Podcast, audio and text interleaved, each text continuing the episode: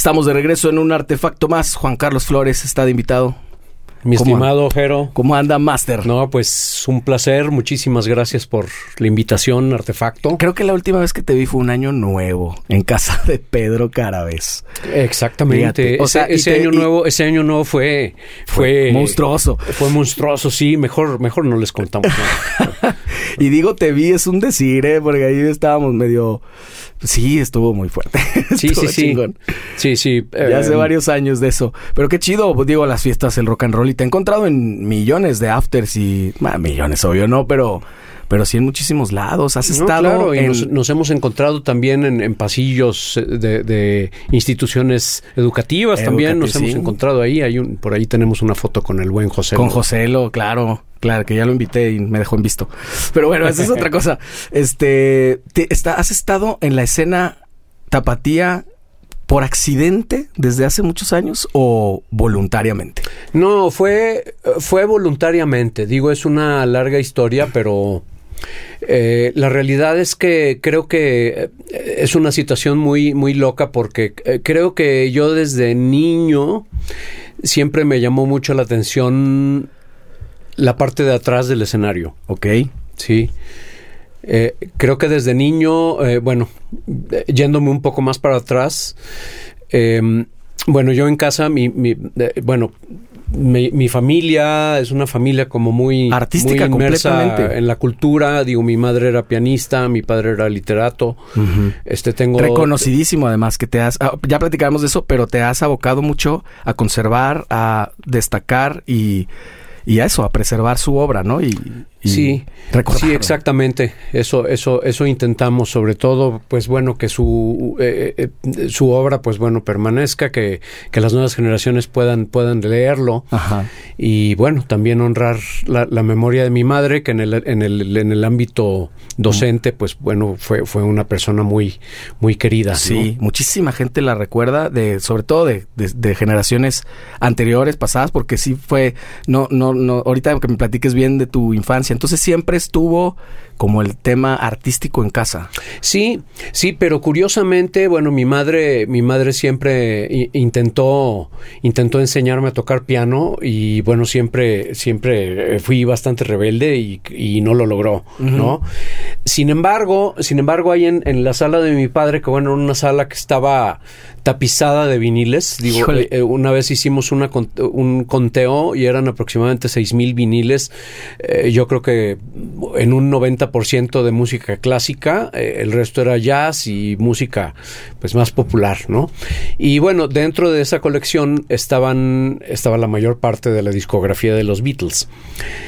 Y bueno, yo, él se, ponía y me ponía los Beatles y bueno, yo me sentaba como 8 o 10 años y me sentaba y abría, abría las fundas de los, de los viniles cuando todavía tenían ese, ese gran tamaño.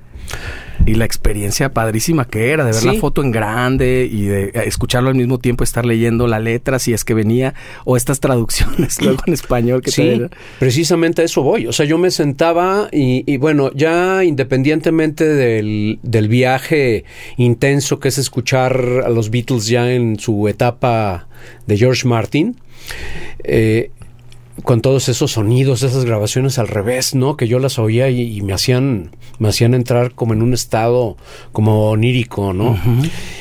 Y bueno, cuando yo tomaba, tomaba estas, estas eh, fundas y de repente empecé a, a darme cuenta de algo.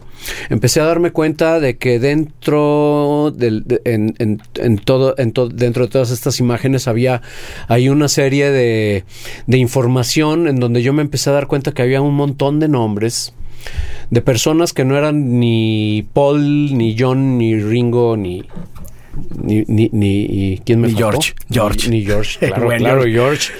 Sí. Y bueno, me empecé a dar cuenta que aquí había un montón de nombres y yo dentro de mi, de mi inocencia, pues empecé a darme cuenta o empecé a, eh, a, sacar la deducción de que esta gente tenía algo que ver con toda esta música que me hacía viajar, ¿no? Y bueno, yo sin entenderlo, sin entenderlo de alguna manera, yo dije, mm, a mí me gustaría mucho que, que, mi nombre estuviera entre estos nombres, ¿no? y bueno, yo creo que me quedé con ese chip hasta, hasta la edad adulta, ¿no? En que pues, las cosas empezaron a suceder. Y creo que yo desde ese entonces, bueno, yo ya tenía como muy claro hacia dónde quería yo eh, enfilarme, ¿no? Pues interesante porque la mayoría de la gente yo incluido, pues te agarras que una raqueta o algo, una guitarra de tu papá y eso, y te imaginas que pues tú eres George Harrison, güey, o, o no, o sea, es, es, rarísimo que alguien piense en la gente que está detrás. Lo ves y todo, pero no te no sé, como que pensar en estar ahí de esa forma. Casi todo el mundo llegamos a ser productor o algo así por accidente, al revés. Qué loco, qué loco eso que, que lo hayas tú pensado. Sí, ¿no? Y hay otras situaciones también muy locas que, que, que creo que me hacen una persona bastante, bastante con bastante suerte, ¿no? O con un, con un buen destino. Porque bueno, ya posteriormente también se presentaron también situaciones muy puntuales que también hicieron que yo eh, fortaleciera como mi vocación hacia, hacia todo este mundo eh, que está directamente, eh, bueno, está, está eh, completamente engarzado con la música, pero sin embargo también tiene sus propias leyes y en ocasiones, desgraciadamente y tristemente, a veces la música es lo último en lo que, en lo que se piensa en determinadas circunstancias. No, no quiero no quiero eh, este, escucharme como no fíjate si, hay un común si hay un común denominador en estas charlas que he tenido acá es eso es que no lo eh, siempre las bandas se destruyen se rompen no, no entendemos muchas veces porque lo que uno quiere es eso tocar y ya y te das cuenta de que tiene un mundo no, que no es una parte es una gran parte es una si no es que tal vez la más importante. Sí, y, bueno, eh, hay que tomar en cuenta que hay que tomar en cuenta y hay que, hay que intentar empezar a visualizar la música como, como una industria. Creo que eso, eh, eh, creo que ese, esa, esa, esa meta de, de, que la música se convierta en una industria muy reconocida como cualquier otra como cualquier otro tipo de negocios como la contaduría o las leyes o etcétera creo que falta eso para que la música se convierta en una industria plenamente reconocida en México. Eh, digo, vamos, vamos a poner un ejemplo. En Inglaterra, los músicos y, los, músicos eh, son, son bastante reconocidos. Digo, es una industria que, que aporta muchísimo dinero al país. De hecho, bueno, la, la realeza, que eh, me parece todavía increíble que todavía exista, pero, pero la realeza otorga títulos nobiliarios a los músicos, que, que, gracias a estos músicos, pues bueno, las entran muchísimas divisas al país. Hay, hay una pequeña anécdota que quisiera mencionar. A ver. Eh, ¿Sabes, sabes tú qué relación tienen los Beatles con las máquinas de resonancia magnética? Absolutamente no. bueno, es, es algo muy loco. Eh, EMI, la eh, EMI en Inglaterra, pues bueno, es un grupo, es una, es un, es una empresa muy poderosa que tiene, bueno, varias divisiones. No solamente es música. Eh, bueno, creo que ya desapareció EMI o fue, fue abducida por, por los, por los japoneses, no por Sony. Eh, en, es, en aquel momento, pues bueno, EMI era un gigante empresarial, ¿no? Un gigante corporativo. Y ellos tenían, tenían una división de desarrollo y de investigación de equipo médico, ciencia. Entonces, ellos precisamente fueron los que, los que inventaron la máquina de resonancia magnética. Y en aquel momento estaban, estaban ya perfeccionándola, creo que ya estaba en un proceso ya final y llegó el momento de, de patentarla. Y tal parece que todas las divisas que generaba que generaban los Beatles con su con sus ventas mundiales creo que una, buena parte del pago de esa patente se hizo con las regalías de los Beatles. O sea que le debemos a los Beatles también eso. Así es no y, digo esto creo que eh, pues la mayoría de la gente no lo sabe ¿no? yo no lo sabía. en, México por ejemplo no sí no qué bueno que es buenísimo saberlo. O sea, es increíble cómo incluso influenció hasta en la parte médica los Beatles. Digo de manera económica obviamente pero finalmente el proyecto musical de los Beatles tan grande que fue hizo ese rollo está súper interesante. Sí, ¿eh? y desgraciadamente tú, bueno, volteas a ver a México y, y, bueno, en general Latinoamérica, no solamente a México. Y bueno, ves, ves por ejemplo casos como, bueno, casos de músicos que se enferman y que, y que bueno, afortunadamente, eh, bueno, recurren a todos sus seguidores para poder financiar sus tratamientos. Sí. Cuando no hay un sistema de seguridad social para músicos, Sí, es cierto. este, no, mm, obviamente los seguros, los seguros médicos particulares son muy costosos y en ocasiones hay músicos que no pueden pagarlo. Claro. Y digo, es algo, es algo patético y es algo, y es, desgraciadamente es algo real, ¿no? Y lo que dices es que no hay como una estructura, no hay un, no hay una institución, digamos, ¿no? No está considerado desde socialmente, no está considerado como una profesión seria, así como lo ponías ahora con, con las otras industrias. Sí, y, y- y creo que incluso hay músicos que incluso entran en el juego, ¿no? Ajá. Sí. Exactamente, es una corresponsabilidad ahí. Sí, es, es por eso que, que digo, creo que, creo que eh, es nuestra obligación voltear a ver los negocios de la música.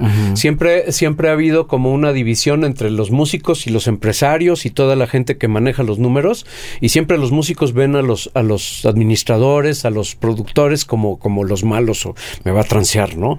Claro. Eh, eh, siempre creo, creo que ha llegado el momento en que debe de haber como una, debe de haber un cruce. Sí, que ese momento yo creo que llegó hace a varias décadas, pero aún así seguimos adoleciendo de eso, ¿no? De la ignorancia y de muchas cosas y ahora creo que es más que, que evidente que cualquier músico tiene que conocer de muchísimas más cosas que escalas y, y acordes. Exacto, exacto. Y bueno, es, mm, es, eh, es necesario que, bueno, todos los músicos tengan nociones de mercadotecnia, nociones de, de, de administración, incluso de contaduría. Claro, pues sí, te las tienes que ver con el SAT también. Y cuando eso, que yo, por cierto, saludos, que acabo de ir a hacer mi fila para la fiel. Y por- porque ya necesitas un montón de cosas, incluso para registrar. Necesitas Exacto. ya tener, pues, estar reconocido ante el gobierno como un ente, eh, ¿cómo se dice? Pagador de impuestos. Sí, un, un, un, un ente económico, ¿no? Exactamente. ¿Y cómo es? eh, ¿qué, qué, qué te empezó a llamar la atención? Obviamente la música, los discos. Empezaste a ir de chavo, o sea, así como la mayoría de los músicos se empezaron a hacer sus bandas. ¿Tú qué onda? ¿Te empezaste a hacer amigos, amigo de bandas y ibas a los ensayos o empezaste a ir a shows? Mira, ¿Qué te voy, a, te voy a contar porque fue una situación también como muy poco común. Eh, mi madre, que también fue, fue eh, eh, eh, digamos, fue eh, funcionaria de gobierno dentro del mundo de la cultura. Órale. En, en lo que en ese tiempo era el Departamento de Bellas Artes, que hoy es la Secretaría de Cultura. Ajá. Parece que no le fue muy bien porque, porque de repente llegó conmigo y me dice, ay, eh, Juan, me decían Juan, este Juan, este, eh, ay, por favor, dedícate a algo que sí dé dinero, ¿no? Entonces, bueno, yo eh, mm, caí en el juego y me fui a estudiar contaduría pública. Ok, eres contador. Soy contador público en la Universidad de Guadalajara. Chido. Y bueno, al, eh, eh, antes de la mitad de la carrera fue cuando dije, ¿qué, demonios estoy haciendo aquí? ¿No? Esto no, no es lo que quiero hacer yo en la vida. No, creo que es muy diferente a lo que yo, a la idea que yo tenía. Entonces, eh, bueno, anyway, digo, eh, a mí no, nunca me ha gustado dejar las cosas a la mitad. Entonces, bueno, terminé la carrera. Tomé mi carta de pasante, la guardé en un cajón, muy bien guardadita, y de ahí me fui a tocar la puerta de, de un amigo de mi hermano, eh, un productor, ingeniero de grabación, que bueno, tenía un estudio, un- uno de los estudios pioneros en Guadalajara. Le toqué la puerta y salió y bueno, yo le dije, quiero que me enseñes a grabar discos.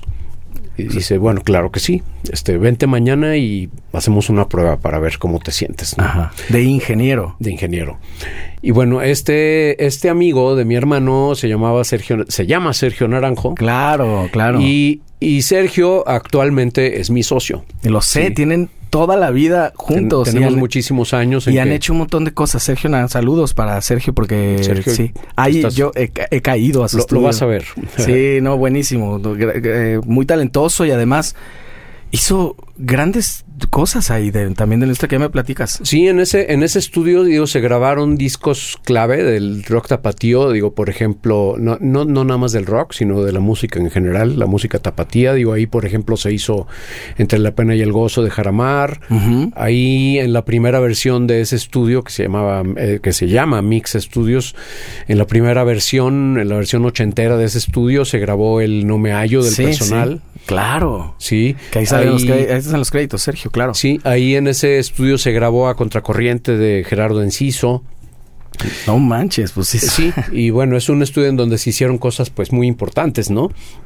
Bueno, yo eh, al, al otro día, pues bueno, fui muy nervioso te puedo confesar. Digo, Pero no tenías ningún conocimiento previo. No tenía absolutamente nada. Yo, eh, eh, lo único que yo recuerdo es que en algún momento yo acompañé a mi hermano, que mi hermano era, era, era cantautor.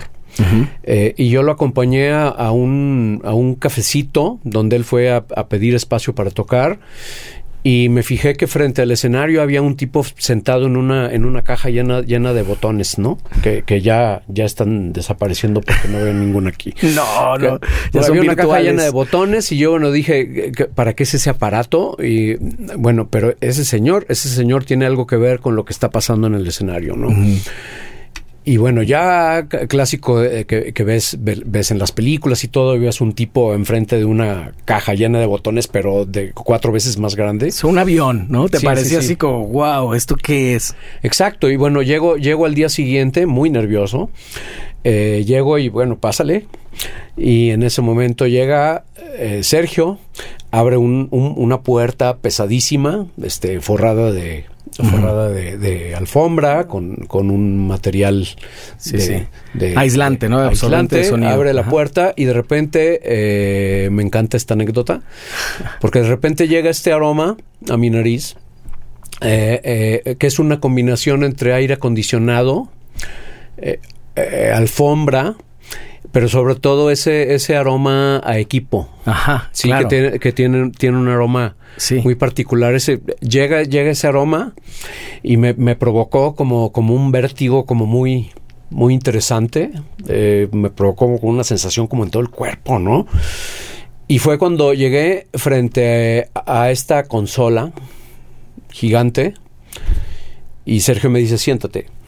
Y en ese momento me senté frente a la consola y fue, fue, creo que fue otra de las principales revelaciones de mi vida en que, en que eh, deduje que tenía que dedicarme a esto, ¿no? Yo senté, me senté ahí y me sentía como que me había sentado por primera vez, yo era piloto y me había acabado de sentar por primera vez en, frente, eh, en los controles de un DS7, ¿no? Claro. Y, y bueno, dije, yo, yo de aquí no me quiero parar, ¿no? Y bueno, eh, no, eh, estuve en esa consola los siguientes cinco años grabando de todo.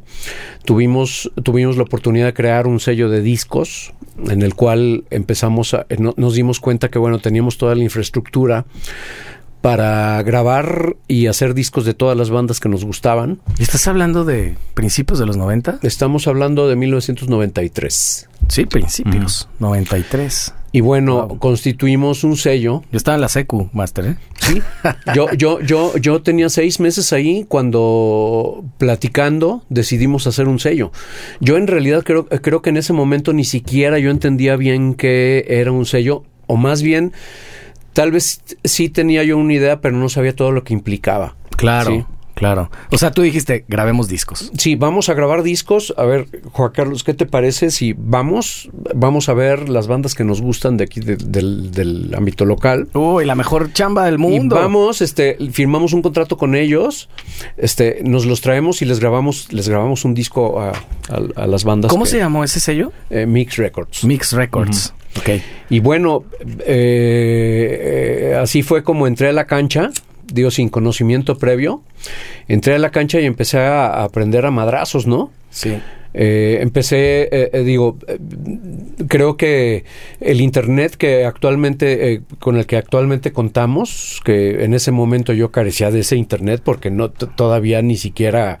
No, ni siquiera si estás hablando de 93... que, no, que llegaron a nuestras vidas diarias. Existía en el mundo, pero no era... O sea, yo creo que cuando ya tuvimos... Yo creo que tuve mi primera computadora en el 2001, una cosa así, o tal vez 2000 pero no era tan común. No, sea, en ese tiempo, digo, teníamos una Mac con la que trabajábamos en- con, con el SEMTI de ese tiempo. ya desde entonces. Ya desde entonces. Órale. Y la, la- la, eh, la- eh, esta pequeña Mac, que era de las primeras, estaba encadenada a una máquina de cinta por, por el código SEMTI. De ¿no? dos Entonces, pulgadas o de dos y media. eh, o no me esa era de una pulgada. Ah, de una pulgada. Sí. Dos, pul- dos y media creo que tenía Tutti. Acá Tutti. en Oigo Studios. Sí, Tutti tenía de dos pulgadas y creo que John Field también tenía de dos pulgadas. ¿John Phil lo tenía en Chapala o dónde era su estudio? O decir acá Eh, en él Guadalajara. tuvo, tuvo un estudio sobre La Paz. Ah, es Eh, cierto. Era ahí bastante cerca de la casa de mis padres. Sí. Y creo, creo que hubo otras versiones del estudio de John. Ya. Y, y también que mucha gente también grabó ahí. Sí, sí, sí. Debería, deberías invitarlo. Sí, sí, sí, sí. Y Ahí ahorita, ahorita me pasas el contacto. Luego me pasas comisión, John.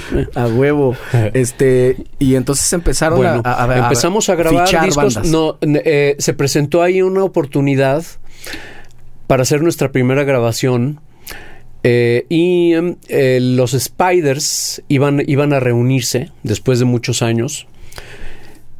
Y iban a dar un concierto en el Gran Salón Osiris junto con la fachada de piedra. Dos, obviamente, dos, dos íconos del rock setentero de, de Guadalajara. Y decidimos hablar con el productor, que era amigo nuestro, y llevarnos el estudio.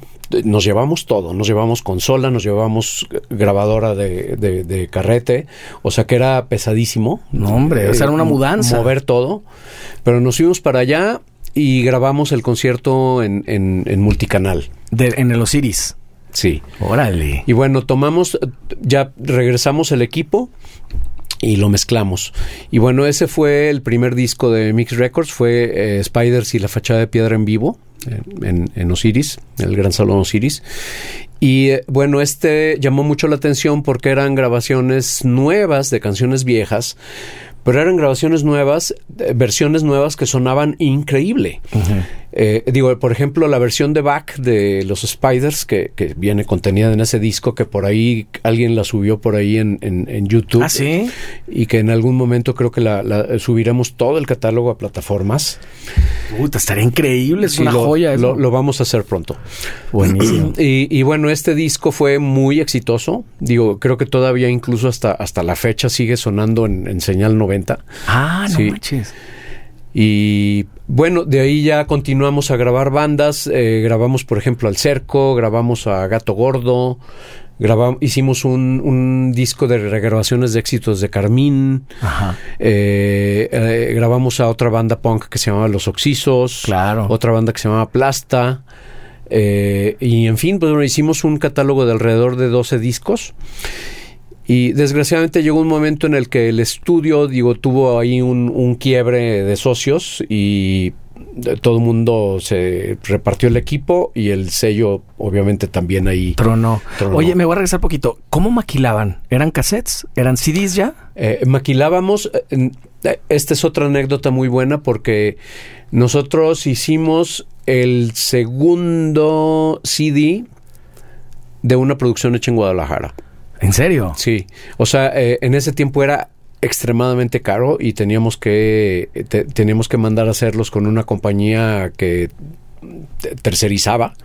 O sea, ellos lo mandaban a hacer a Estados Unidos y ellos hacían toda la gestión y nos entregaban nuestros discos, ¿no? Wow. Y, y también, también fabricábamos cassettes.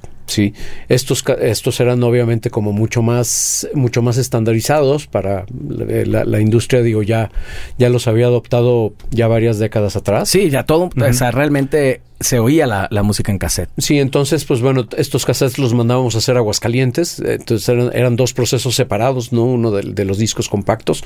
El primer disco compacto que se, que, que se hizo de una banda de Guadalajara, la hizo una banda que se llamaba Los Patentes. Ajá.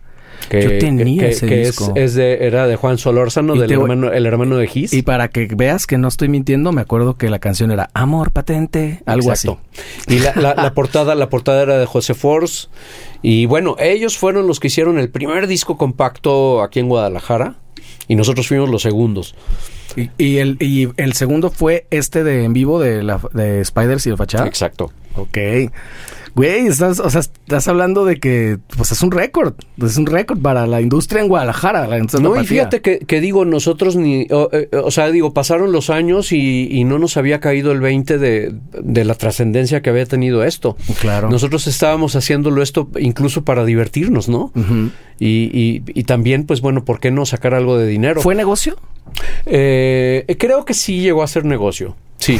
¿Por qué Porque, crees? porque además también, también fue una cosa súper artesanal. O sea, eh, por ejemplo, bueno, yo, yo, eh, yo me encargué de todo, prácticamente de todo. O sea, primero eh, mandamos a hacer la maquila de discos y yo, bueno, empecé a recorrer, empecé a tocar la puerta de, de las tiendas de música de Guadalajara, que en ese tiempo pues, obviamente eran Casas Wagner, Música era Lemus. Música Lemus, Discos Águila. que por cierto, que por cierto en Música Lemus eh, quien me atendía era, era uno de los hijos de los dueños de, de, De la familia Lemus y se Sí. llamaba Pablo Lemus. Sí, y que, él- que ahora es influencer, ¿no? Creo. Creo que por ahí se dedica también a gobernar una ciudad, pero creo que es influencer. Sí, sí, es por lo que hace. por ahí dicen que va a ser gobernador. 20 24 horas lo que hace es más hacer contenido de TikToks. Bueno, pues... y eh, ya lo eh, conocías ahí a Pablito. Sí, sí, a Pablo lo conozco hace, hace 30 años, ¿no? Wow. Cuando, cuando administraba una tienda de discos, ¿no? Y de instrumentos también. Ajá, sí. Y bueno, yo de- eh, iba con mis discos, este, empecé a decir, oigan, tengo este disco, ¿les gustaría comprarlo? Vieron los Spiders y entonces me dieron entrada en todos lados. O sea, creo, creo que eso fue también parte del éxito del sello, de que empezamos con un título como muy, muy emblemático, de una banda muy emblemática, ¿no? Claro. De dos bandas muy emblemáticas. Entonces, Sí. eh, empecé, yo empecé a aprender a distribuir discos, este, eh, empecé a repartirlos en todas las tiendas, este, eh, Música Lemus, Casas Wagner, empecé a visitar las, los Quintos Poderes, que por ejemplo era una tienda en donde yo, yo me la pasaba como en Disneylandia, ¿no? Cuando era casi un niño. Era genial, Quinto Sí. Poder. Y entonces en, todo... Tolsa, eh, en Tolsa, bueno, Enrique Díaz de León. sí, Era- sí, era que un- quedaba a la vuelta de, de la casa de mis padres, ¿no? También, pues ahí el barrio, entonces era el barrio Por musical. cierto, yo, yo, yo fui el, el- el primer cliente de esa tienda porque eh, yo pasé, estaban a punto de abrir y todavía la, la, la persiana estaba cerrada. En serio. Y yo llegué y me asomé para ver qué estaba pasando y empecé a ver, empecé a, a oler algo que después sabía que era incienso. Y vi muchos discos y el, el dueño que estaba ahí, ya preparando como los últimos detalles, me dijo, no, pues, ven, pásale, pásale, pásale. Y fue cuando entré y ya me empezó a describir, mira, este, vendemos esto y esto y esto y esto para que te des una vuelta. Oye, tienes bien claro ahí un chorro de detalles como para tu biopic, ¿eh? Estaría estaría buenísimo, porque eso es icónico, así de que están levantando la, la cortina del quinto poder. Digo, mucha gente de nuestra generación lo recuerda con un montón de cariño porque ahí era, pues el, el oasis era así como el- donde podías realmente encontrar, ¿no? Sí, Había ¿no? pocas y, tiendas. Y muchísima gente que ahora es muy importante, pues ahí, ahí fue donde tuvo sus primeros contactos con la música, ¿no? Sí. Todo mundo que he invitado aquí me, me, me platican del quinto poder. A fuerza, Sí, todo mundo claro, pasamos claro, por claro. O sea, fue, fue toda una época, ¿no?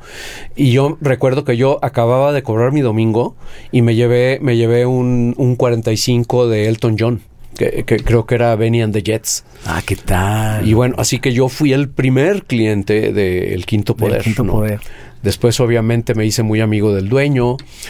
Y, y bueno, empecé a distribuir también en los quintos poderes. Empezamos a eh, sacamos el segundo disco, el tercero, el cuarto, el quinto.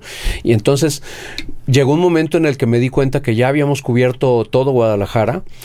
Y alguien me platicó de un, un lugar en la Ciudad de México en donde se comerciaba, se comercializaba rock, ¿no? Y había, había como mucha cultura, un lugar que decían que se llamaba el Tianguis del Chopo. Ajá, claro.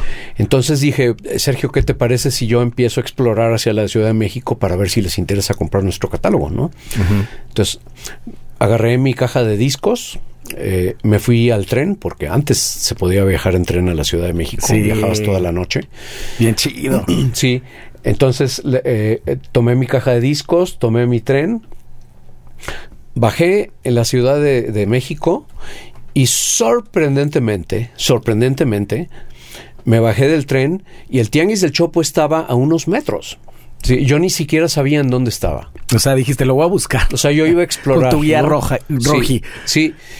Y me, me encontré con que el, el tianguis del Chopo estaba a unos metros. Bueno, me bajé. No te pudo haber quedado mejor. Sí, increíble. O sea, increíble. Eh, finalmente, pues bueno, ba- bajé, exploré, eh, con, con el tiempo, bueno, todos me empezaron a comprar, este, con el tiempo hice muchos amigos que conservo hasta la fecha, ahí en, en el Tianguis del Chopo, que bueno, sigue, y que por cierto creo que acaba, acaba de... Acaba de nombrarse como patrimonio del país. Ah, qué Al- chingón. Algo así, el Tianguis del Chopo, después de 43 Se había- años de existir, ¿no? Se habían tardado. Qué chido. Sí. Y bueno, eh, eh, empecé a explorar la Ciudad de México, empecé a, ver que había otros, otros lugares en donde yo podía vender discos, había una tienda que se llamaba Rock and Roll Circus, había, eh, eh, y en fin, pues bueno, empecé, empecé a hacer distribución en, en una ciudad tan monstruosa como la Ciudad de México y funcionó. Sí. Que además otro mundo, porque ahí era todo, pues como vendedor, ir, ir personalmente a los ir, lugares. ir a, ir a tocar puertas porque no no no había eh, incluso hablar por teléfono a larga distancia era era era Incosteable. era incosteable Pues te sea, convenía más ir, pues de una vez aprovechabas y todo, pero le dedicabas pues todo el día o varios días porque las distancias además, que era, eh, ahora ya nos estamos acostumbrando un poco más a las distancias acá en Guadalajara, pero en, en entonces era así como llegar, agarrarte el sombrero y, y estar en la gran ciudad, ¿no? tal cual tal Sí, cual Sí, sí, recuerdo esos viajes a buscar disquera de los Sí. 90. sí sí sí que esa era era, era otra línea no Exacto. y, y entonces sí, sí encontraste canales de distribución. Sí, claro. De hecho, eh, eh, tan los encontré que empecé a viajar eh, de manera mensual a la Ciudad de México a, a resurtir, ¿no? Wow. De esta manera, pues bueno, se empezó a, se empezó a, a- a habilitar ya, ya eh, remaquilas de prácticamente todos los títulos. ¿no? Oye, ya para entonces habías eh, cumplido tu sueño de estar en los créditos. sí. Fíjate Sí, rápidamente. porque, porque además yo grabé todos esos discos. Ya, ya establecimos una, una manera de trabajo en la que yo grababa los discos y Sergio los mezclaba. ¿no? Entonces siempre estaba ahí la dupla, era como el binomio Lennon-McCartney. Sí, Usted sí, como sí. productor e ingeniero y pues todo, ingeniero Sí, mezcla. exacto. ingeniero- Entonces, bueno, te das, te das una idea como de la, la, eh, eh, eh, la relación de trabajo que tengo con, con Sergio Naranjo desde hace ya 30 años, ¿no? 30 años. Prácticamente toda, toda mi vida profesional, ¿no? Exacto. Y de ahí, entonces, un tiempo después se acaba la disquera. Se acaba la disquera y bueno, yo... ¿Qué pasó con todos esos discos? Pues ya se acabaron ahí o qué? Eh, todos esos discos se, se vendieron, sí, o sea, todo, todo se vendió. Eh, mm, como te digo, afortunadamente, bueno, todos los títulos funcionaron, todos los títulos encontraron su nicho.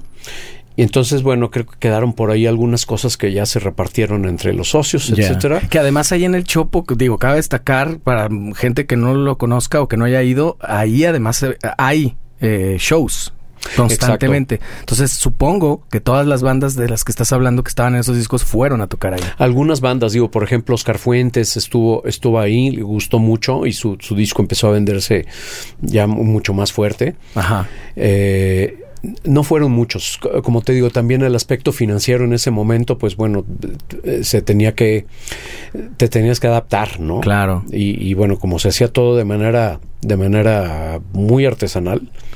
Que después se replicó aquí en el Tianguis Cultural de... Exacto.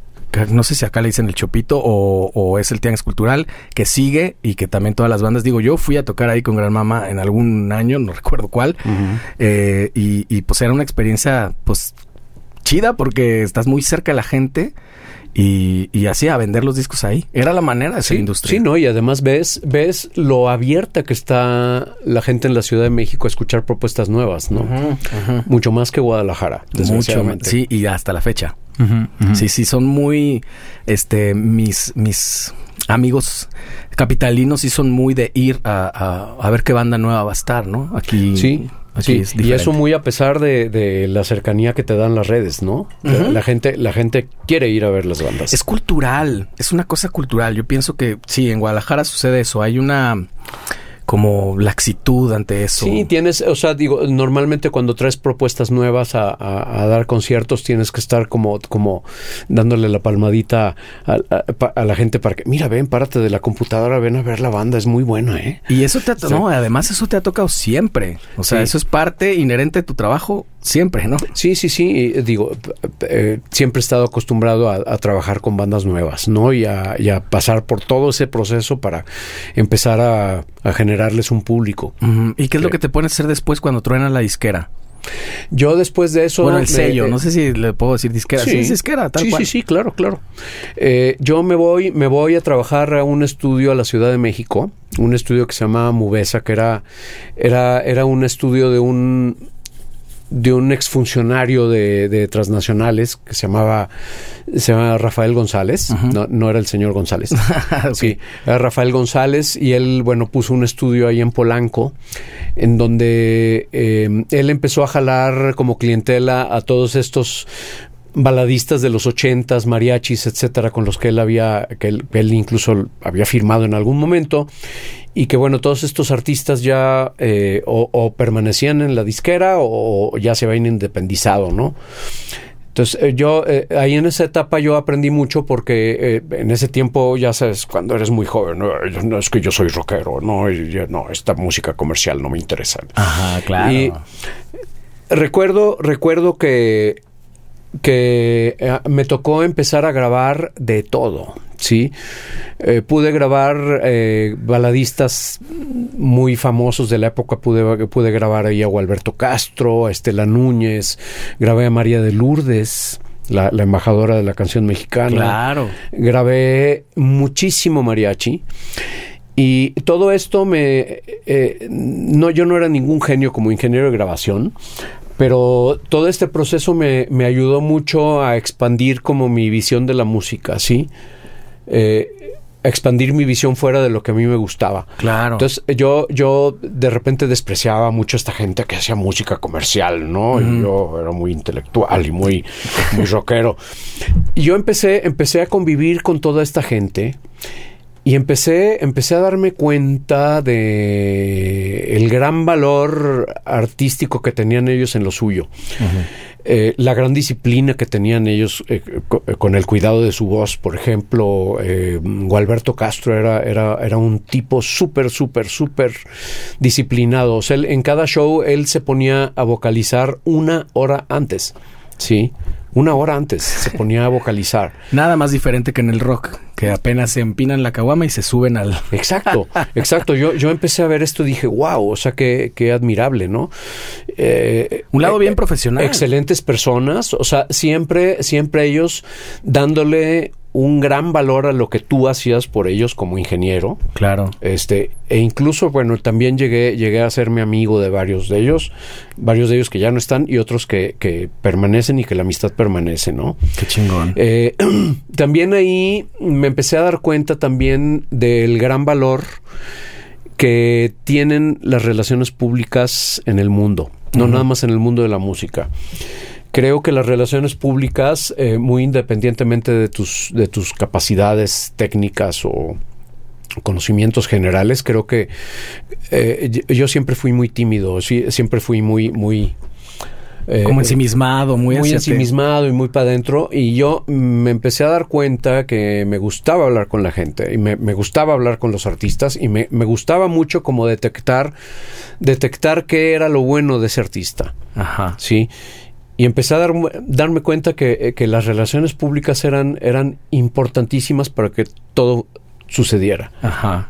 Eh, eh, las relaciones públicas hacían que un artista pudiera grabar un disco, las relaciones públicas hacían que, que un disco pudiera llegar a la gente, las relaciones públicas eh, eh, eh, podían hacer que, un disco fuera exitoso, por ejemplo, ¿no? Más allá incluso que la misma música, que, digo, una canción tiene que ser buena, pero si no está acompañada de toda esta cosa, o sea, es un, artista muy huraño, muy, muy cerrado y así, sí. Se, ven muchos casos de gente que es buenísima. Digo, viene a mi mente Dave Grohl, ¿no? Que es para mí el mayor público relacionista del mundo que terminó haciendo una banda con John Paul Jones. Sí. y bueno, y en su casa estuvo tocando el piano Paul McCartney. Y que aparte el fulano está feliz haciéndolo, ¿no? Sí, sí, que auténticamente se ve que lo disfruta. Otro, otro, otro de la vieja guardia es el mismo Paul McCartney, ¿no? O sea que, que le encanta, le encanta a la gente. Ajá, sin pedos con todo el mundo y colegas Por ejemplo, a diferencia de John Lennon, que, que él, eh, eh, como que había un aspecto de él que detestaba a la gente. Ajá. Sí. Y él, de hecho, de hecho, parte, eh, eh, una, una parte de la causa por la que los Beatles dejaron de tocar fue porque John Lennon ya le asqueaba dar conciertos. ¿no? ¿Qué tal? Exacto. Eh, Paul McCartney, como podemos ver, sigue, sigue a los 81 años dando conciertos y sigue feliz, ¿no? Claro, ¿tú crees que tiene algún tipo de necesidad para hacer eso? No, no, no. Es, Ma- porque, es porque lo disfruta, ¿no? Exacto, la y es, y es por eso que es por eso que también aquí seguimos 30 años después, porque nos encanta, ¿no? Sí, claro. No, y tiene que ser así, porque vaya que sufrida la, la carrera, es ingrata a veces, pero. No, claro, y digo, yo, yo recuerdo una vez que Chick Corea también dijo en algún momento que la, la, la música era una montaña rusa, y, y no puedo estar más de acuerdo con eso. Ajá. Digo, eh, creo que para lograr una estabilidad en la industria musical, creo que en cualquier país, creo que sí, sí es un, es un grado de, de sufrimiento. Sí, sin duda. Entonces sin duda. tiene que llegar a- a- hasta gustarte un poco ese sufrimiento. Es, la música es, es masoquismo a veces también. no lo había visto así, pero tienes Pero razón. cuando llegas a las metas es, es una cosa chingoncísima. Sí, no hay mayor satisfacción. Y entonces, ¿en, en qué punto de tu carrera estamos ahí? Eh, el, el estudio, te pusiste a grabar un montón. ¿Cuánto tiempo te fuiste? ¿Cuánto tiempo viviste allá en DF? Allá no fue mucho tiempo, fue, fue menos de un año. Ah, ok. Sin embargo, bueno, yo eh, hubo un momento en que dije, yo no voy, creo que no voy a crecer aquí en este estudio porque me pagaban una mierda. Ok. Y dije, creo que aquí no voy a, no voy a llegar a rentar un departamento en esta ciudad. Y, y fue cuando dije, no, voy a regresar a Guadalajara. Em, yo regresé y, y me puse a ver qué iba a hacer, ¿no? Porque acá en Guadalajara no había industria. Sí, claro. No había industria. Entonces dije, a ver, creo que tengo que averiguar cómo me las voy a arreglar, ¿no? Eh, en ese momento estuve, eh, creo que una de las, uno de los pocos periodos en los que he trabajado en otra cosa fuera de la música fue en ese periodo. Y fue, no fue muy largo, creo que fueron como seis ¿Y meses. qué ¿no? hiciste? Estuve impermeabilizando techos con mi hermano. En serio, nada Sí, más mi- lejano. Mi, hermano era, era contratista. entonces- ¿Cuántos hermanos tienes? eh, nosotros somos cinco. ¿Cinco? Somos, ¿Todos hombres? eh, tres, tres mujeres y dos hombres somos. Ok. Y uno de ellos es cantautor. el, el- este hermano con el que impermeabilizamos techos, él de- dejó, dejó la música, Ok. se desencantó muy rápido y dejó la música y se dedicó a, a- a- a- a la, a la industria de, de- de la construcción. La y de- construcción, ya. sí. Eh, tengo una hermana chelista, otra hermana pianista. La hermana más grande no, no se dedicó a la música, es, es historiadora. Eh, y bueno, llegué yo a Guadalajara, estuve impermeabilizando techos con, con- con él y obviamente todos los días veía el aviso de ocasión en el periódico, porque era el periódico en ese tiempo. Claro, el informador además. Y, y y también fue otra cosa que yo todavía hasta la fecha no me lo puedo explicar, ¿no? Pero de repente me encuentro un anuncio en donde dice, eh, compañía disquera de la Ciudad de México busca representante en la ciudad de Guadalajara. ¿Qué? Ca- casi salí corriendo para allá, ¿no? Al teléfono público le echaste un peso y... Sí, sí, sí, bueno, oiga, me interesa, bueno, como no, co- como no, una voz, una voz muy educada. Eh, ¿Cómo no? ¿Qué, qué, qué te parece si nos vemos en tal café y platicamos, no? Bueno, ya se- al otro día estaba ahí, eh, conocí al licenciado Bernardo Janselson, Ok. eh, un empresario textil que decidió dejar la industria de textil para constituir un sello discográfico. Este sello se llamaba eh, Global Entertainment. Y platicamos, eh, creo que hubo un muy buen clic y al otro día estaba contratado para representar a Global Entertainment. Que bueno, era, un, era, era un sello, era un sello que eh, manejaba mucha música instrumental, pero por ejemplo, ellos empezaron a editar cosas de- del etnomusicólogo Antonio Cepeda. Y en algún momento ellos empezaron a distribuir un sello del que yo era fan, que se llamaba Opción Sónica. Claro, claro. Entonces, cuando, cuando mm, nos presentaron eh, eh, Opción Sónica, que lo íbamos a distribuir, yo me puse súper contento. Y fue cuando yo est- establecí contacto con el dueño de Opción Sónica, que se, llama, que se llama, se sigue llamando Edmundo Navas. Y empecé a entrar ya a este catálogo que yo lo conocía muy bien y que empecé a distribuir de manera indirecta, ¿no?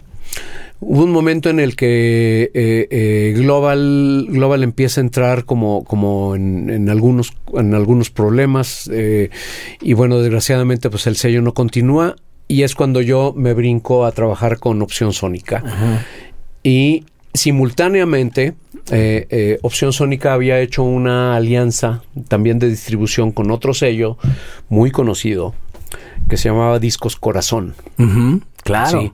Entonces, bueno, yo entro y eh, los dos sellos deciden, deciden hacer una, bueno, ya tenían una alianza, pero deciden pagar mi sueldo en, en, partes iguales y yo empiezo a representar estos dos sellos en Guadalajara. Entonces, aquí es cuando eh, eh, mm, empiezo a tener contacto con, otros artistas independientes. Eh, me empieza a tocar hacer lanzamientos de bandas como Jorge Reyes, como Hocico, Los Acapulco, Salón Victoria, Lila Downs, me tocó distribuir el, primer disco de Lila Downs que, se distribuye en México, el segundo cuando todavía Lila nadie la conocía, o sea, yo recuerdo que todavía tú ibas a vender discos a las tiendas y llegabas, llegabas con tu muestra, con el vendedor ponías el disco, lo oía y decía, bueno, mándame cuatro, ¿no? ¿En serio? Y, ¿El vendedor era el que decidía? Sí, sí, sí, sí. O sea, se suponía entonces que tenía como cierto criterio musical y le dejaban pues esa claro eran eran vendedores especializados o sea eran eh, eh, en ese tiempo ya ya estaba ya todo lo que daba mix up no Ok. si me estás hablando entonces ya 97 98 por ahí ya estamos ya estamos ya creo que ya habíamos llegado al 2000 es que te voy a decir por qué mi querido Juan Carlos porque me acuerdo de ti y me acuerdo de haber ido a casa de tus padres me acuerdo de sus discos mm. fuimos nosotros teníamos una banda que se llamaba en el 96 97 que se llamaba Razas Extintas siempre cuento de ella. Aquí en mi canal tengo música por si la quieren oír. Sí, sí me acuerdo de Razas Extintas, ¿cómo Y fuimos con algún disquito seguramente muy mal grabado. y fuimos ahí a tu casa. Me acuerdo de haber visto eso de wow, o sea, yo nunca había visto tantos discos en mi vida así en persona o en cosa. No, o sea, y, de ahí fue cuando, cuando te conocimos desde entonces. Que supongo que también eso te tocaba pues prácticamente todos los días, estar recibiendo bandas y... Sí, porque en realidad la oficina de los sellos era mi casa que ahí estabas con tus padres todavía. Sí, o sea, yo recuerdo que, eh, entre, entre las dos empresas compraron un fax que eran muy caros. Así. Ah, y entonces este, yo desde, desde la casa de mis padres, que era donde vivía, pues este, ya mandaba los pedidos por fax. Adelantado a tu época, ya seas home office. Sí, exactamente. o sea, ya llegó la pandemia y no, no creas que, a mí me, tanto. me traumatizó tanto, ¿no? Exacto, ya seas home office desde los noventas. Sí. finales de los noventas, ya más pegado a los 2000 quedaste un buen rato entonces en Opción Sónica slash Corazón. Y, también, también llega un momento por este lado de, de Discos Corazón que también me, me, me mandan una muestra de un disco que también este me tocó me tocó empezar a ofrecerlo, que era, era un disco obviamente de música cubana, digo, Discos Corazón eh, se enfocaba mucho a música cubana. Eh, pero bueno, esta era, esta era una licencia de un sello eh, de Inglaterra que se llamaba World Circuit. Y bueno, Mary Fackerson, que era una de las de las, de las CEOs de, Discos Corazón, ella era, había sido socia de World Circuit, pero ahora vivía en México. Me mandan este disco y de repente se convierte en un mega hit. Este disco se llamaba Buenavista Social Club. Claro, claro, no, no, no, no, no. Y bueno, ahí también me empezó a suceder también mucho que empecé a ver cómo, cómo eh, llega un momento en el que tienes, tienes un producto en tus manos y no sabes qué va a pasar con él, ¿no? O sea, yo, a veces decía, no, pues esto va, esto no, no puede crecer tanto, ¿no? Yo, yo autolimitándome. Cuando yo empecé a trabajar con estos productos, que, de repente llegó Buenavista Social Club y que de repente pegó a nivel mundial. Sí, sí. Y llegó un momento en el que yo empecé a dar mis, primeros pasos en el booking. Eh, me tocó vender, vender la primera fecha de, de los Afrocuban All Stars con las estrellas de Buenavista Social Club. Acá en Guadalajara. En Guadalajara. Eh, me tocó vender esa fecha y empecé yo a vender fechas de los artistas de los dos sellos. Un poquito eh, aprovechando esta estructura que habías hecho de relaciones públicas, justo. Exactamente.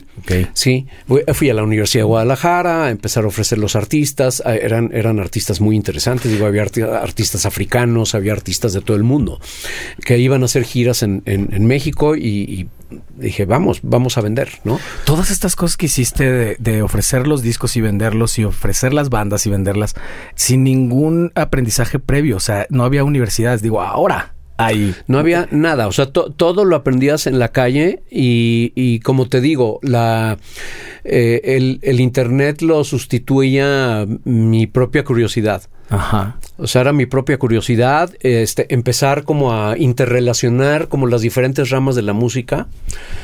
Y ya, digo, en algún momento creo que pude tener como ya la intuición de poder eh, empezar a surfear como en diferentes áreas de la música. Y afortunadamente creo que no me fue tan mal, ¿no? Eh, entonces, de ahí empecé a hacer mis pasos en el booking. Ok. Entonces eh, vendí esta fecha de los Afro Cuban All Stars, que bueno, fue, fue un concierto muy exitoso que fue en el ITESO. Ajá. Fue en, en lo, lo, que hoy es un, bueno, era, era un gimnasio que Sí. en ese momento se estaba inaugurando y fue ahí en ese, fue un- una experiencia increíble, ¿no? Porque era tratar con toda esta gente que ya la mayoría ya murió. Claro. Eh, ya la única que queda creo que es, es Omar Portuondo y Eliades Ochoa, que, es, que, que es- era de los chavos, ¿no? Ahorita tiene 70 creo, Ajá. pero era de los chavos. Omara ya está muy grande, pero sigue, sigue haciendo giras impresionante, como si fuera chavita, ¿no? Qué grueso. Entonces ya, ya, ya este, eh, eh, eh, Compay Segundo ya falleció, Ibrahim Ferrer ya falleció, ya, ya fallecieron la mayoría, pero eran personas increíbles, ¿no? Eran de estos cubanos eh, que les tocó la revolución, ¿no? Pues les tocó la mera, pues Sí. todo, o sea, la- la- como el espíritu, además de la música cubana y incluso la lírica y todo el rollo, el, el discurso y además como adem- la creación de ese sonido tan, tan icónico. Sigues conservando esta cosa que me llamó mucho la atención que dijiste de que nunca sabes hacia dónde se va a ir. No, no has llegado, supongo por lo que dijiste, al punto petulante de decir, yo sé claramente al escuchar un disco si va a funcionar o no. A veces No, Es inexplicable. No, no. No, el cabrón que, que diga esto va a ser un hit y que lo aseguran, no sabe. que no mames. Exacto. O sea, puedes, pu- eh, incluso tú puedes, eh, eh, yo creo que puedes de repente reconocer que algo tiene las características para funcionar, pero, pero hay, hay muchas cosas de las que, de las que depende. O sea, digo, depende los canales de distribución, a veces depende, a veces de repente se atraviesa alguna situación social, cabrón, ¿no? claro. Como pandemia, por Y- y- ejemplo. sí, y un, y un disco, un disco que tiene todo para funcionar no funciona. O sea, eh, digo, incluso los, los sellos, los sellos transnacionales que tienen como toda la infraestructura, todo el poder económico para, para cubrir cualquier imprevisto, digamos, en un lanzamiento, creo que incluso ellos también pueden ser víctimas de las circunstancias. O sea, eh, mm, hay, hay artistas que, que incluso han tenido todo. Han tenido presupuesto, han tenido eh, infraestructura, eh, obviamente calidad, y, y se han quedado en la cuneta. Sí. Y, y- y también hay casos al revés, ¿no? Que alguna banda tal vez no es tan buena y dices, ¿cómo demonios está ahí? Sí, y a, Que a tiene veces que ver- vien- vienen con, un, con, con un- una producción que puede ser un demo y de repente purrum, ¿no? Sí. Para arriba. Yo recuerdo mucho eh, la dosis perfecta de Panteón Rococó, que yo no sé si es un demo o simplemente un disco pues, muy mal grabado, Sí. está feo y fue un súper chingadazo. Sí, Digo, sí, sí. ¿Dónde Y- está y Panteón digo, ahora? sí, sigue, sigue siendo este su, su, su caballito de batalla, ¿no? Ajá. Justo me lo- eh, acabo de tener a Odín parada acá y él me, él me platicaba que la canción de Sweet Tropical, que fue su primer hit, la grabaron en condiciones así deplorables, con una Sí, o sea, lo grabaron con puros emuladores, o sea, no tenían los instrumentos reales. Yo- yo- El, micrófono que no servía bien. un así. micrófono que, que, que- que hacía corto, ¿no? Entonces tenían que acomodarle la tapita porque estaba rota y, Exacto. y, y fue por un, ¿no? O sea, cuando hay, hay a veces proyectos que tienen una gran eh, inversión detrás y no necesariamente. Entonces sí, es multifactorial. Pues me parece muy interesante que alguien con tu experiencia y con todo tenga como la... pues, quiero, no me gusta mucho la palabra, pero sí es humildad de decir, no sabes, es multifactorial esto y realmente No no, sabes, sabes. no sabes. O sea, puedes, puedes de repente tratar de reducir todos los riesgos posibles o hacer las cosas lo mejor que puedas, pero tú no puedes garantizar el éxito de un, de un Claro. artista o de un producto, ¿no? Puedes intuir ciertas cosas, ¿no? Hay Sí, ciertos claro, patrones y características que has visto repetidamente y que a lo mejor dices, bueno, este, están las condiciones, pero como dices, algo, una pandemia, una cosa así. Sí, sea, los, los mismos reyes midas de, de la música eh, mainstream en Estados Unidos, digo, incluso de repente ellos, ellos que ya desarrollaron como ya una intuición impresionante y que además tienen una maquinaria atrás de ellos, Clive Davis, por ejemplo, ¿no? Que tiene 91 años y que sigue, sigue firmando bandas, ¿no? Y sigue con ese olfato, incluso con bandas de chavitos, ¿no? Puta, yo quiero ser como él cuando, cuando sea grande, ¿no? claro. Este, Y aún así se equivoca. y aún así ha tenido como traspiés de, de artistas que pues no, no funcionaron, ¿no? O, o más bien productos que no funcionaron o que, o que fueron un flop de, van, de ventas, ¿no? Después de Opción Sónica, disco, slash Discos Corazón, ¿qué, qué hiciste? Fíjate que a mí me, me- me toca, desgraciadamente, me toca también como el declive final de, de Opción Sónica, que fue un fue una pena. Porque, digo, gracias, gracias a este sello, pues bueno, se, se formaron grandes artistas. Pero bueno, me toca, me toca este declive. Perdón, eh, yo también este, eh, eh, eh, cierro un ciclo con, con cierro un ciclo con, con- con Discos Corazón. Y bueno, llega un momento en el que mm, eh, voy a la inauguración de Mr. CD, Mr. CD de Plaza Patria fue. Claro. Y yo eh, me reencuentro porque en algún momento había conocido a Javier Sánchez Asensio, que era uno de los socios principales de Mr. CD, de la cadena de Mr. CD, Claro. eh, que también fue una de estas cadenas en donde yo empecé a distribuir, que en ese momento era una cadena nueva Y pequeña, ¿no? y pequeña, sí, que había una tienda chiquitita en Plaza del Sol y que después se convirtió en una cadena grande. Eh, eh, Javier había, había constituido un, había fundado un sello eh, un- unos meses antes que había montado un estudio de grabación en su casa y bueno, dentro de esta premisa de hacer producciones propias, él de repente empieza a firmar artistas y empieza a grabarles discos y empieza a colocarlos en sus tiendas. ¿sí? Eh, artistas muy chidos, pero desgraciadamente los discos no se vendían. Él, mm, eh, bu- bueno, tu- tuvo ahí este como la idea de que poniendo los discos en las tiendas se iban a vender, ¿no? Claro. Y bueno, Además yo- le sorprendió el, el nuevo milenio que empezaba a cambiar ya todo grueso, ¿no? todavía no, Todavía no. todavía no. Estás hablando de Eso, poquito fu- eso antes. fue unos años después. A mí me tocó. Ok. Sí. Y, y bueno, eh, yo llegué con él y le dije, ¿sabes qué? O sea, eh, creo que en, en tu disquera falta esto, esto, esto y esto y esto. Falta, falta, tenemos que hacer videoclips, tenemos que ir a la radio, tenemos que, o sea, no, los discos no se venden solos, ¿no? Ajá. Eh, y bueno, en ese momento eh, se cambia, se cambia, bueno, de repente me dice, ¿sabes qué? ¿Por qué no, por qué no nos asociamos? Y lo haces tú Ajá. pues vénganos tu reino, ¿no? Y bueno, ahí fue, empezó esta etapa que se llamó Fugazi Records, Claro.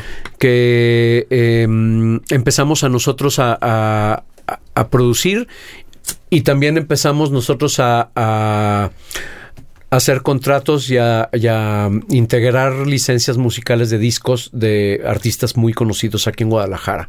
Entonces ahí eh, hicimos también, eh, estuvimos eh, durante todo, toda la década del 2000 trabajando.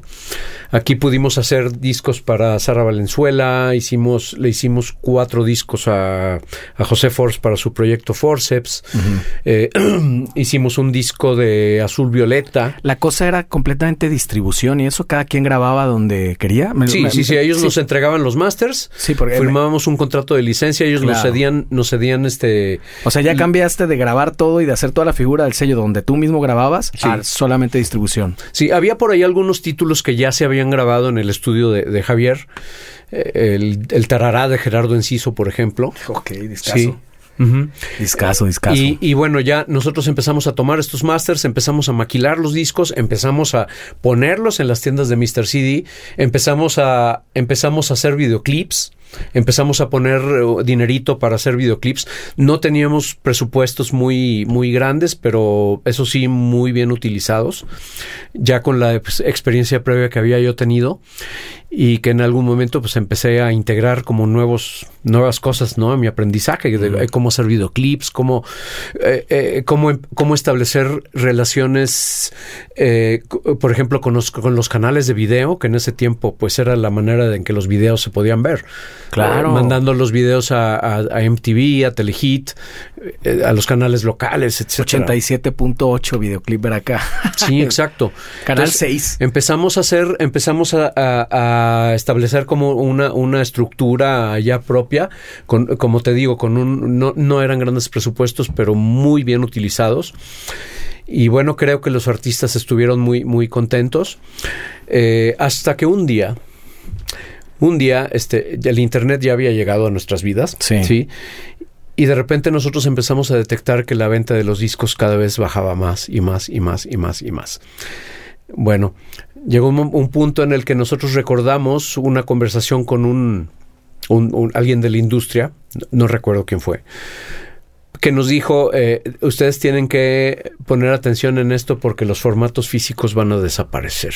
Y nosotros nos reímos de él, ¿no? Claro. Sí. Sobre pues, todo tomando en cuenta que Javier era, era pues dueño de una cadena de tiendas de discos. eh, Y que le había ido súper bien. o yo sea, me había formado pues también fabricando discos y, y- e incluso pues, digo los formatos físicos habían dominado el mundo 50 años, ¿no? Claro. Menos, menos en ese tiempo menos. Pero no tenía. 40 años. Sí, no tenía Entonces como- dijo, ¿cómo, cómo- o sea, tú te preguntabas, ¿cómo es posible que los discos van a desaparecer, no? O sea, es, es una cosa absurda. Aunque el Internet empezó a dominar, a dominar, y la venta de los discos empezó a bajar, empezó a bajar, empezó a bajar. Las relaciones que yo tenía, por ejemplo, con mayoristas de discos, eh, me empezaron, a, me empezaron a, a comentar que estaban empezando a sentir como ya el madrazo, ¿no? Ajá.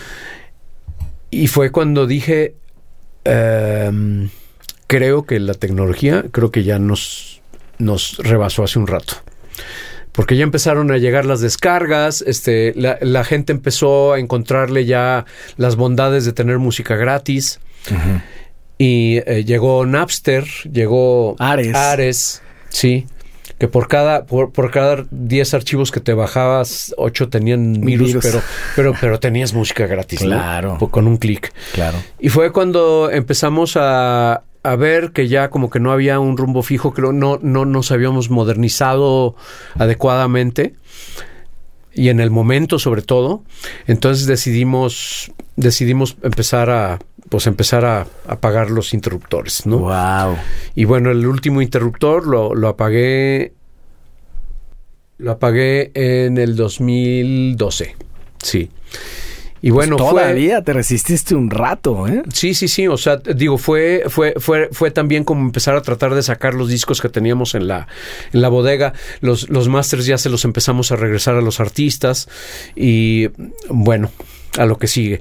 Fue cuando yo eh, empecé a explotar ya eh, eh, toda esta experiencia que había tenido yo vendiendo artistas en la música en vivo. Y es cuando yo empiezo a aprender eh, a trabajar en conciertos de, de conciertos masivos de música. Y es cuando empiezo a tener, pues bueno, ya eh, empiezo a incrementar mi experiencia ya trabajando en conciertos grandes, ¿no?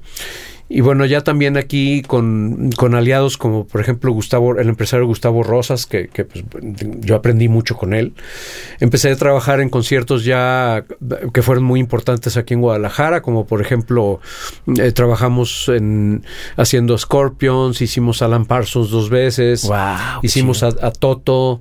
Eh, todo esto fue antes de que existiera el, el auditorio Telmex, antes de que existiera el Teatro Diana, antes de que existiera el, el conjunto ¿Y Santander. dónde que- eran los foros entonces antes? los foros, los foros, todo esto lo hacíamos, eh, ya había habido empresarios pioneros que ya habían, habían hecho cosas muy importantes, ¿no? Juan Carlos de la Torre, Juan, Sant- Juan, eh, Juan Valencia. Pero bueno, eh, la etapa que a mí me tocó fue, fue hacer, hacer los conciertos.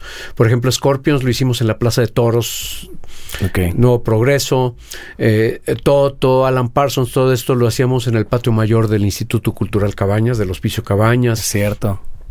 Sí. Y bueno, pues esa fue, fue otra etapa. Y, y bueno, creo que ya después de, después de esto, eh, ya mm, yo he podido, he podido como yo atravesar como las diferentes etapas sociales e históricas, pues surfeando entre todas estas, entre todas estas subindustrias de la música, ¿no? Sí. Y te dedicaste full al booking entonces en la siguiente década, ya en la década del 10. Sí, estuve, estuve combinando booking con, con, con eh, mi experiencia en boletaje, por ejemplo, cuando todavía no había Ticketmaster aquí. Estuve también, pues, dedicándome a otras áreas también de la producción, eh, camerinos, por ejemplo. Hay algunos festivales, además, que tienes desde hace mucho tiempo. nos ha tocado trabajar juntos, como mm. el Festival de la Cerveza. Sí, bueno, el eh, Festival de la Cerveza, que por cierto ya, ya es, en, en 15 días más o menos. Esto sale el viernes, entonces puedes hacer la invitación perfectamente. Bueno, pues eh, eh, el Festival de la Cerveza eh, eh, en su nueva edición. Es, La, es, la, es, la, segunda después de la pandemia. Ya estamos ya creo que ya vamos a estar como bastante cómodos en esta segunda edición y pues va a estar, va a estar muy buena. Va a haber bandas como La Lupita, San Pascualito Rey, va a estar Kinky. Eh, eh, eh, y algunos más, que ahorita no me viene a la mente. Pasa ahí dejamos el cartel. Pero bueno, vayan al Festival de la Cerveza 13, 14 y 15 de octubre. Que es, que es un festival de cerveza artesanal. Es un festival de cerveza artesanal que bueno, ya, ya ahí hemos, hemos estado desde la fundación, que fue en el 2000, 2008. O sea, tienes los nueve años que las, las nueve ediciones las has trabajado tú. sí, sí, Incluso más, más de nueve, sí. Bueno, sí, sí, nueve. Incluso la que no, la que, las que no fueron. Que ahí fue el parteaguas, me contabas un poquito, para que te invitaran al Conjunto Santander, que es donde estás actualmente. Exacto. Y eh, que te agarró además me cuentes en una época bien difícil. Sí, claro, pues digo, toda esta, eh, obviamente la, la, pandemia fue algo terrible porque como tú y yo sabemos, eh, la pandemia llegó y la industria del, del, de la música y del entretenimiento fueron, fue creo que la primera, la primera que se desactivó. Sí, pues la más golpeada por más tiempo. Y, fue la última que regresó. Exactamente. Y algunas ni siquiera han regresado bien o muchas no aguantaron. Proyectos, foros, cosas que no lo, no lo soportaron. No lo soportaron. Sin embargo, también uno de los puntos luminosos de esto es que eh, muchos aspectos tecnológicos se pusieron a nuestro servicio y que también nos han facilitado como mucho la, la, comunicación. Incluso creo que para los músicos también fue, fue algo muy positivo porque mucha de esta información de industria de la música y de negocios de la música empezó a circular de manera como muy intensiva dentro de las redes. ¿no?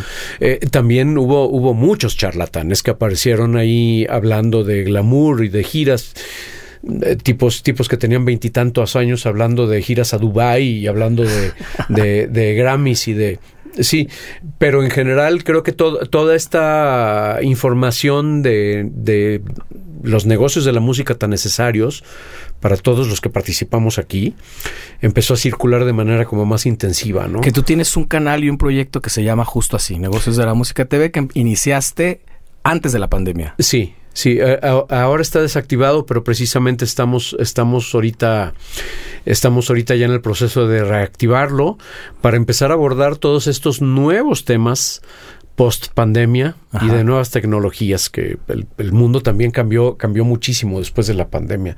Cambió de una manera impresionante muchas cosas. Y siguen cambiando no siguen mientras cambiando. mientras estamos hablando. Exacto. Y, y sí fue como adelantarse un poco a eso. Me decías que cuando hablabas o hablabas con alguien de streaming decían qué eso con qué se come o, para quién le puede interesar. Sí, y, el streaming en, este, con la pandemia se convirtió en una de las principales herramientas para mantenernos comunicados, ¿no? Y para mantenernos seguros dentro de casa y poder seguir en comunicación con nuestras familias y, y también, ¿por qué no? Empezar a producir espectáculos. espectáculos, ¿no? Con estas tecnologías.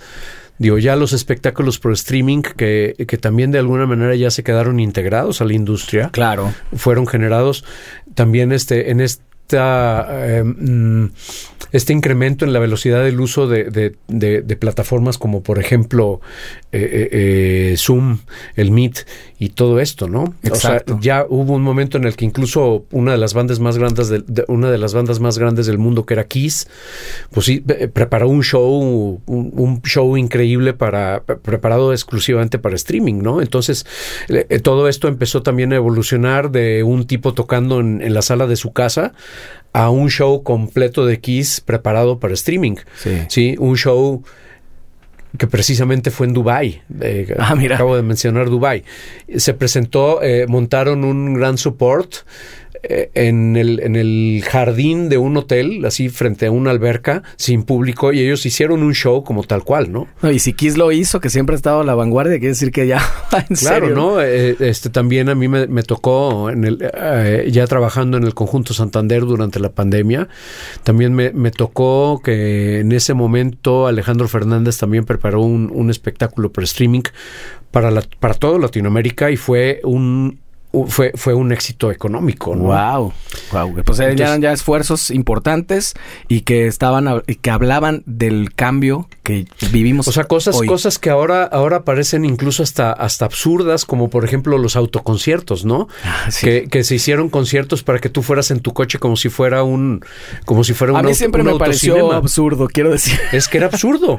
Claro. pero, pero hubo países en los que fueron, fueron relativamente exitosos, Sí, ¿no? sí, se hicieron, sí. Eh, Pero, incluso pues, bueno, hubo, eran- hubo adaptaciones como, por ejemplo, ya, ya a nivel creativo, como los Flaming Lips, que no, no sé si viste que los Flaming Lips eh, empezaron a, a hacer conciertos y te, te vendían una, una burbuja inflable. Ah, claro, claro. Y tú te metías a la burbuja inflable que tenía un audio adentro y ya te metías al concierto y presenciabas el concierto dentro de la burbuja, ¿no? Para no tener contacto ahí con la gente. Qué loco, qué loco. Pues sí, yo creo que en unos 10 años lo, vamos a hacer un documental de eso y va a estar chistosísimo. No vamos a hacer, Sí, bueno, sí, sí, hacer. hubo, hubo, hubo muchas cosas como muy, muy, muy divertidas, ¿no? También. Y ahí justo en la pandemia te recibes la llamada que te salvó de dejar de vender tus, Exacto, tus- digo yo discos. te- tengo una agencia, tengo una agencia también eh, eh, eh, destinada también para venta de artistas para para para eventos sociales, artísticos, deportivos, etcétera, llamada Artist House.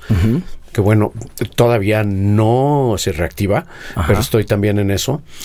Y eh, eh, obviamente durante la llega la pandemia y esto se, se desactiva y estaba yo yo aproximadamente a una a, una semana de la quiebra. Yo también había tenido que eh, emplearme ya en, en, en cosas que aparecieron ahí. Eh, digo incluso llegó un momento en que eh, fue fue un ejercicio de humildad que, que a mí a mí también me ayudó mucho porque creo que todo hay que hay que verlo con filosofía. Sí. este, hubo un momento en el que incluso, bueno, me fui a, a- a trabajar a un negocio familiar de un amigo, a, a llenar botellas, botellas, este, de una, una, eh, él hizo una marca de, de, de, este, ¿De gel o de qué? Sí, de- de- era, era un líquido Antibacterial. antibacterial. Y me fui a trabajar con su familia a llenar botellas, ¿no? A llenar botellas para subirlas a un tráiler y que se fueran a toda la República. Y bueno, llegó un momento en que incluso me puse a, a- me puse a, a- a incluso a cargar los trailers, ¿no?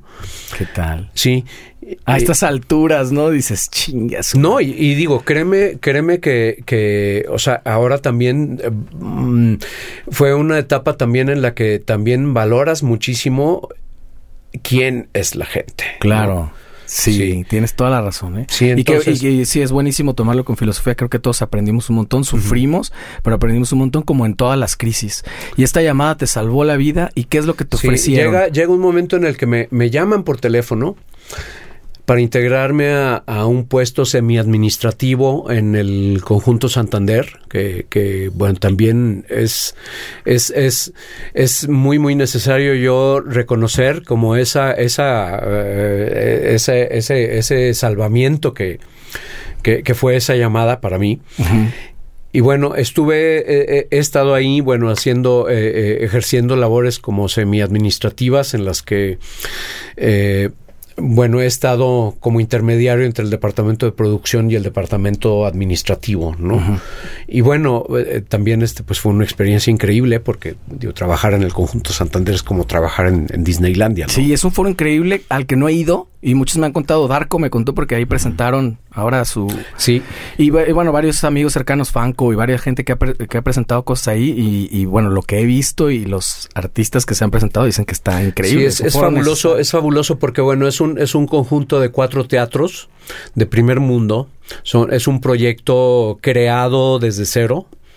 Que digo, obviamente ha habido, ha habido proyectos que han sido adaptaciones de otros lugares, como por ejemplo el Teatro Diana, ¿no? Que fue, fue un megaproyecto, pero de un lugar que ya existía y que ya tenía una tradición. Era un cine. Sí, era un cine. Yo ahí vi ¿no? El Rey León, fíjate, me acuerdo. yo, yo ahí vi Rambo.